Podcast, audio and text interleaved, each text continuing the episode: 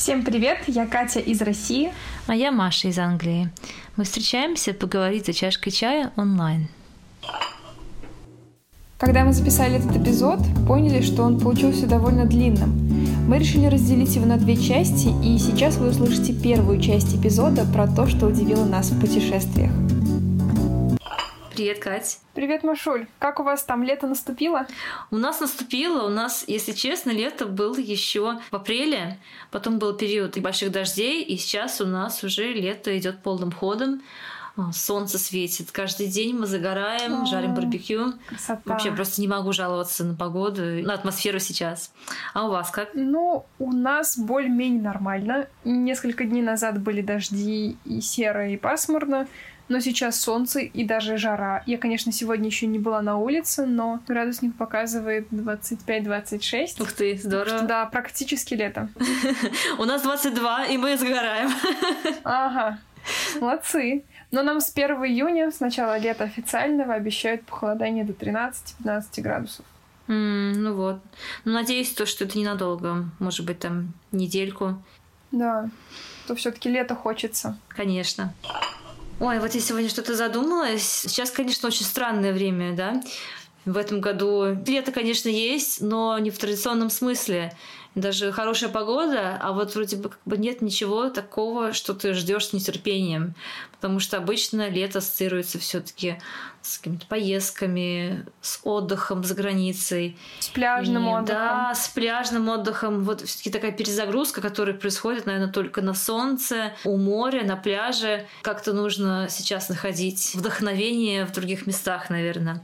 Мы, например, обычно ездили в путешествие в как раз в районе конца мая и начала июня, потому что в это время у школьников каникулы.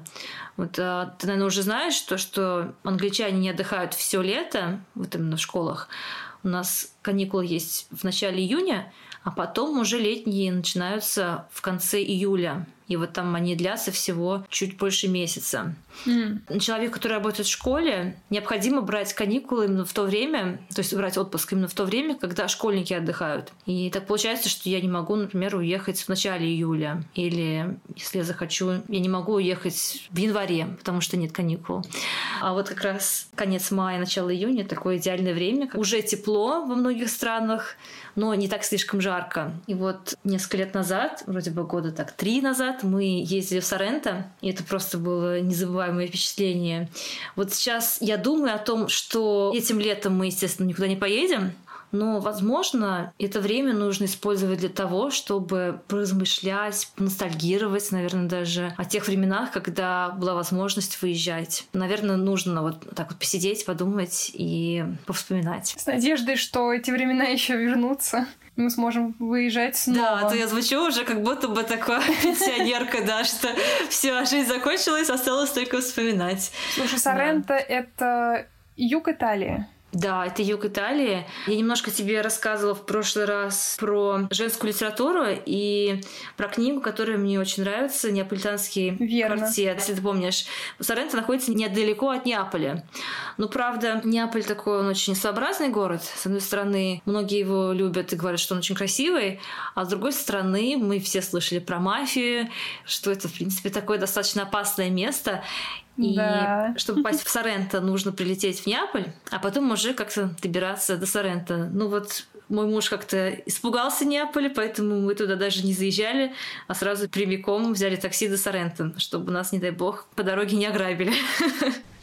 Расскажи, а что тебя больше всего удивило вот в Южной Италии? Мне очень это место поразило. Несмотря на то, что я уже до этого была в Италии, на юге я еще не была. С одной стороны, это место, оно не для пляжного отдыха. Там есть, конечно, невероятно красивое море, Пляжей как таковых песчаных, белых и уютных нет, но очень красивые набережные, где можно гулять, встречать рассвет, э, провожать день, пить апероль под закат солнца. И там просто, наверное, самые красивые закаты, которые я когда-либо видела в своей жизни. Еще все это на фоне вулкана Везувия, что с одной стороны как-то тебе напоминает об опасности, даже такое моменто море, да, ты видишь, что это же, в принципе, вулкан просто спящий, да, который может в любой момент пробудиться. И меня просто поразило то, что так много людей живет по соседству с этим страшным монстром. Особенно ночью это видно. Эти огни, которые поднимаются чуть ли не прямо у подножия вулкана, там люди живут прям совсем поблизости. Вау, никогда не думала, каково это жить рядом с вулканом. Даже да. вблизи их никогда не видела. Еще что меня удивило на юге Италии, это, конечно, люди. Они очень дружелюбные, очень приветливые.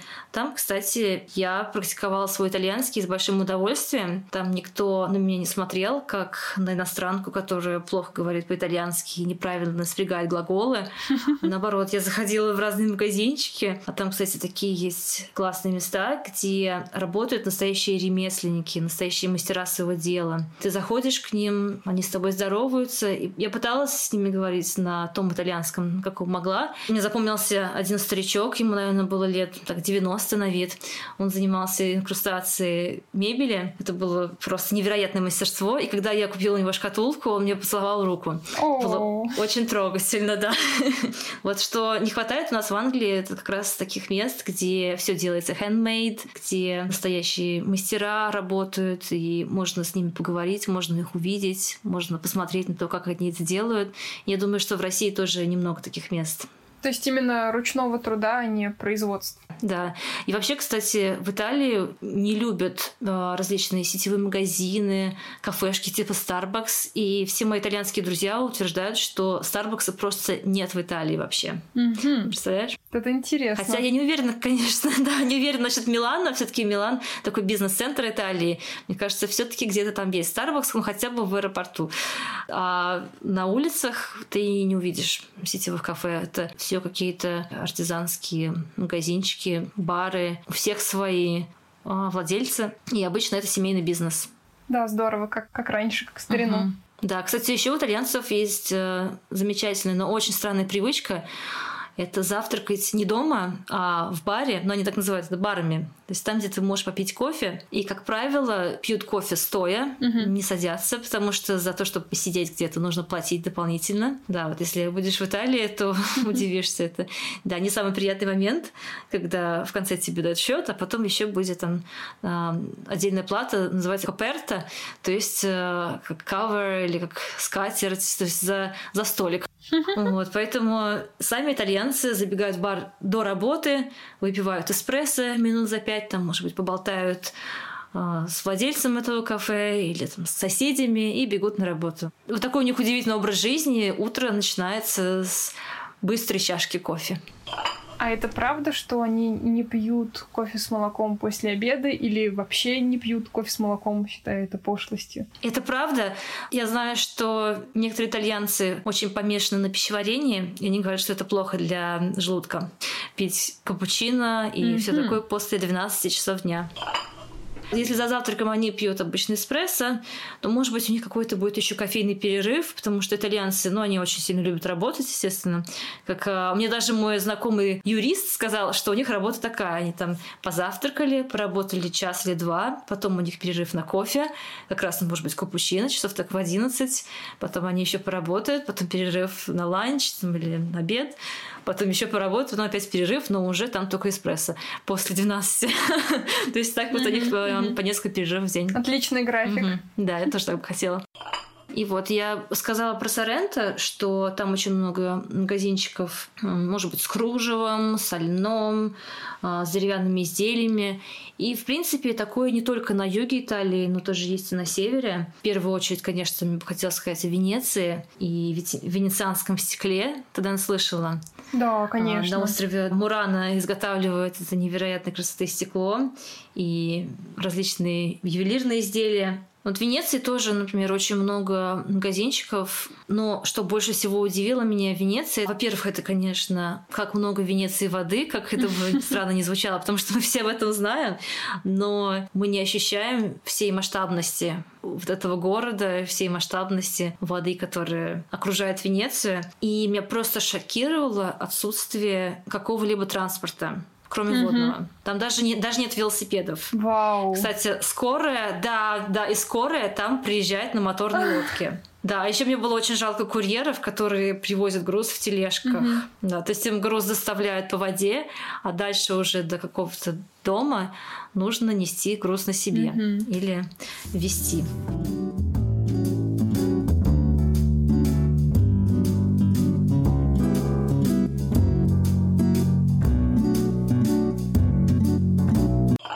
Маш, ну слушай, так интересно. Может быть, ты еще расскажешь какие-то вещи и факты, которые тебя поразили и удивили в других странах? Да, конечно, Кать. На самом деле их очень много.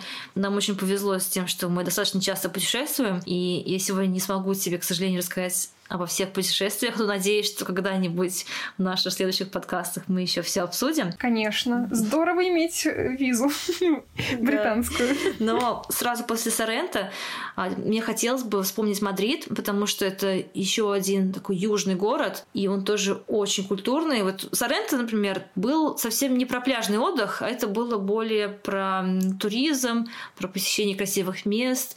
Мы, например, ездили в Помпеи, про такой вот культурный отдых. И когда я думаю о культурном отдыхе в южной стране, мне сразу на ум приходит Мадрид. Во-первых, да, меня удивило то, что это, с одной стороны, вот такой очень модный город. Там очень классная еда, и меня поражал стильный декор практически во всех заведениях, в которых мы были. Внутри? Да. Или снаружи? Внутри. Я, ну, вот снаружи он тоже очень красивый город с красивой архитектурой, но вот именно стиль внутри, в ресторанах, в отелях, в кафе, вот он был какой-то просто непередаваемый. Он не такой, не скандинавский минималистский стиль, а вот именно достаточно яркий, кричащий, но без перебора. Мы останавливались в относительно недорогом отеле, но он оказался очень крутым и живым. Там, например, на нижнем этаже находилась кофейня и такое общественное пространство, куда приходили люди, могли почитать книжку или поработать за компом. Такого типа отели бывают и в Лондоне, и даже в Москве но они стоят как минимум раза в два или три дороже. Так что вот Мадрид такой, э, не сказал бы, что совсем, что он бюджетный во всем город, но в чем-то даже там можно было сэкономить и получить очень хороший сервис высококачественный. Угу. Без ущерба, впечатлением тоже. Да, я вот э, немножко заикнулась про еду, и, в принципе, не могу вспомнить какого-то одного блюда, но опыт походов по ресторанам был просто невероятный. Мы ели в основном, кстати, днем, потому что сами испанцы обычно ужинают очень поздно, даже не в 7, не в 8 вечера, а там в 10 вечера для них это нормально. Так поужинать. Ого. Да, поэтому днем... И танцевать? Да. Фламенко.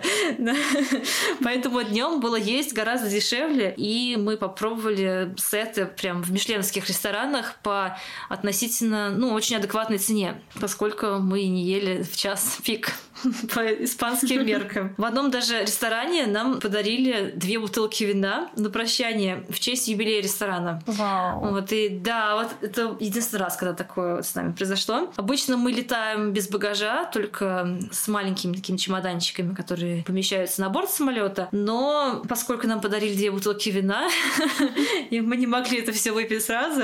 Нам пришлось даже взять багаж на обратном пути. А еще в Мадриде очень классный музей. Меня это особенно удивило, потому что в какой-то мере я уже испорчена этим опытом похода в музей, поскольку живу недалеко от Лондона. А здесь, на самом деле, очень крутые музеи, они еще бесплатные. Поэтому каждый раз, когда я в Лондоне, я всегда захожу в Национальную галерею. И я была в Париже. Я думаю, что тоже с Парижем мало что сравнится в плане галерей. Но в Мадриде мне даже в какой-то степени, может быть, понравилось и больше. Там очень очень такая есть классная система. Это единый билет музея. Не нужно стоять в очереди. То есть ты можешь представить себе, какие очереди при входе в Прада. Угу. Но есть такой билет, который действует и на территории Прада, а также в музее Тисона Барнемиса и Королевы Софии. И вот поскольку два музея, они не настолько популярны, как Прада, то там очередей практически нет, поэтому можно купить билет там, а потом и пойти в Прада по этому билету. Без очереди. Да, без очереди. Слушай, это крутой лайфхак. А еще, конечно, в Мадриде фламенко это просто must Круче шоу я никогда не видела. Обязательно, если когда-нибудь будешь в Мадриде, сходи на шоу фламенко, это стоит того. Хорошо. А они на улицах его танцуют? А, нет, я, кстати, не видела. Сейчас уже фламенко танцует в особых барах по типу как кабаре, наверное, или ну, что-то такого. То есть столики, за столиками люди сидят, едят, пьют и смотрят шоу, которое происходит на сцене. Но такие заведения обычно очень маленькие, поэтому где бы ты ни сидел, тебе будет очень хорошо видно. Там, в принципе, три составляющие основные. Это танец, это голос, такой голос по типу даже, можно сказать, цыганских напевов. Вот мне mm-hmm. очень напоминает. И, конечно, гитара. И все это очень выполнено виртуозной технике. Единственный минус в Мадриде, мы, поскольку мы туда ездили в августе, было просто нереально жарко, и днем было невозможно передвигаться пешком. А, наверное, было плюс 35 или даже больше градусов. Кошмар. Поэтому нам везде приходилось ездить на такси, особенно в рестораны, чтобы туда не приходить абсолютно потными. А, но зато вечером мы ходили пешком где-то часов до трех ночи, и это не казалось слишком поздно. Угу. Можно было, например, увидеть на улице семейные пары с детьми в районе 11 вечера. И, видимо, это самое благоприятное время для прогулок в Мадриде. Ну, если, да, днем жарко, и, например, сиеста у них есть такое, и они поспали, то можно и ночью погулять. Да, да есть. Ну, раз уж такая пошла тема про лето, про жару и про отпуск, расскажу я тебе и про свой пляжный отдых. Давай, хоть да. немножко помечтаем о пляже. Да. И если уж мы с тобой говорим про удивительные места, то место, которое удивило меня больше всего, это Корсика. Это остров на территории Франции. Но на самом деле больше всего меня поразило то, что на Корсике ты вообще не чувствуешь того, что находишься во Франции. Это какое-то просто отдельное царство, отдельное государство со своим языком. Там язык, кстати, является одним из диалектов итальянского. Корсика до рождения Наполеона принадлежала э, Италии, а точнее государству Генуи, потому что раньше Италия как раз вот по городам делилась на государства. Но вот как раз Наполеон родился в такой вот переломный момент, и он уже был корсиканцем, но французом. Угу. Вот так. А сейчас, в принципе, да, от Франции, кроме того, что по политическим причинам Корсика принадлежит Франции, там ничего особенного нет. Конечно, люди говорят по-французски, но многие говорят и по-корсикански. Интересно. То есть у них там и свое вино, и свои дизайнеры, своя мода, и просто чего там только нет, свои традиции и кухня. А, конечно, я ничего не имею против Франции, но мне очень нравится погружаться в другую культуру, и особенно в такую вот именно древнюю, самобытную, очень традициональную. Поэтому мне это там очень понравилось.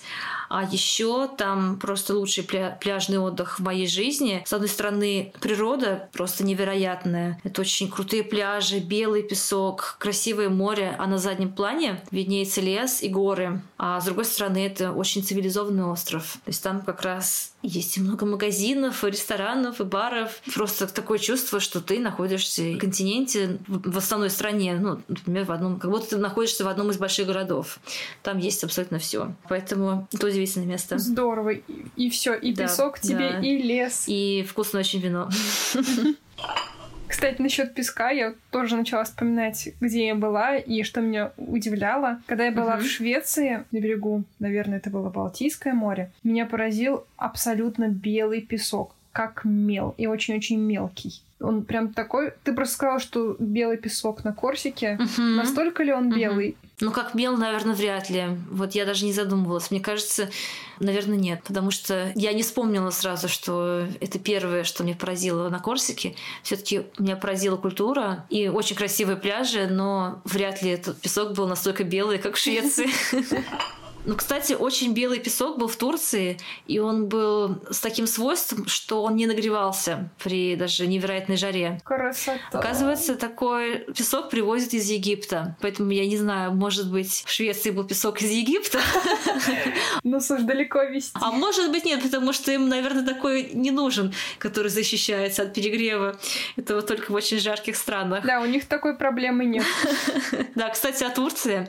В Турцию мы ездили в прошлом году. Это это был наш последний отпуск за границей, не считая потом Москвы в октябре. Ну вот, как ты видишь, в принципе, в России очень многие ездят в Турцию каждый год и уже давно облюбовали эту страну, а я как-то откладывала эту страну в долгий ящик. И, наверное, у меня все таки были какие-то предубеждения против Турции и, наверное, против их людей.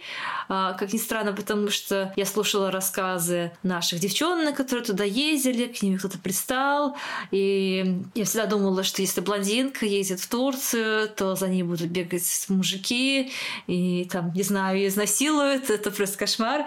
А оказалось, что на самом деле в Турции просто очень приветливые, дружелюбные, спокойные люди с отличным чувством юмора, что там, в принципе, никаких... Ну, наверное, есть шумные вечеринки в больших городах. Мы ездили в очень маленький уютный городок, называется Гёчек.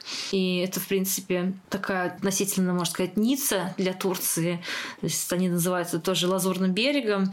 Там очень красивая природа, просто нереальные пляжи. Но что в Турции меня особенно удивило, это их очень вкусная еда. Вот никогда не, не подумала бы, что стану фанаткой турецкой еды, но это действительно так. Причем еда вкусная не только в дорогом отеле, но и самая простая, которая подается на улице, которая готовится прямо при тебе. Очень много мяса, поэтому если ты поклонница шашлыков, то тебе турецкая еда очень зайдет.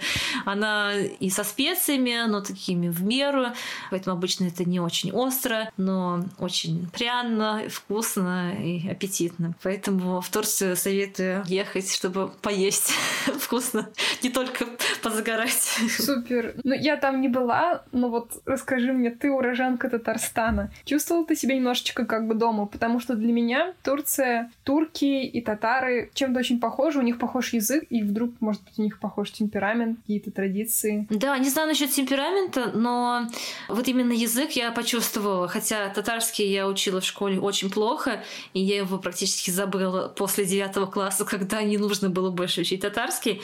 Но когда я была в Турции, я прям кайфовала от того, что я видела узнаваемые слова по типу, что у них рыба — это балык, или книга — это у них китап, и прям вот такие же слова. Я видела, конечно, их написанные латинскими буквами, и я постоянно такая, а, это знакомое слово, я его знаю, потому что, потому что оно такое же в татарском, как будто бы я знаю татарский. Ну, что-то, что-то есть, конечно, столько лет учила. Да. Ну, то есть такие вот э, узнаваемые слова, типа икмек, там вот это вот все хлеб, да, вот то, что у нас, э, даже да. если ты не учишь татарский в школе, ты будешь знать, поскольку у нас вывески в магазинах часто бывают на татарском, особенно раньше, в 90-е годы, там многое что было на татарском, сейчас не знаю. Тоже есть, есть. Есть еще, поэтому даже тут не хочешь, узнаешь.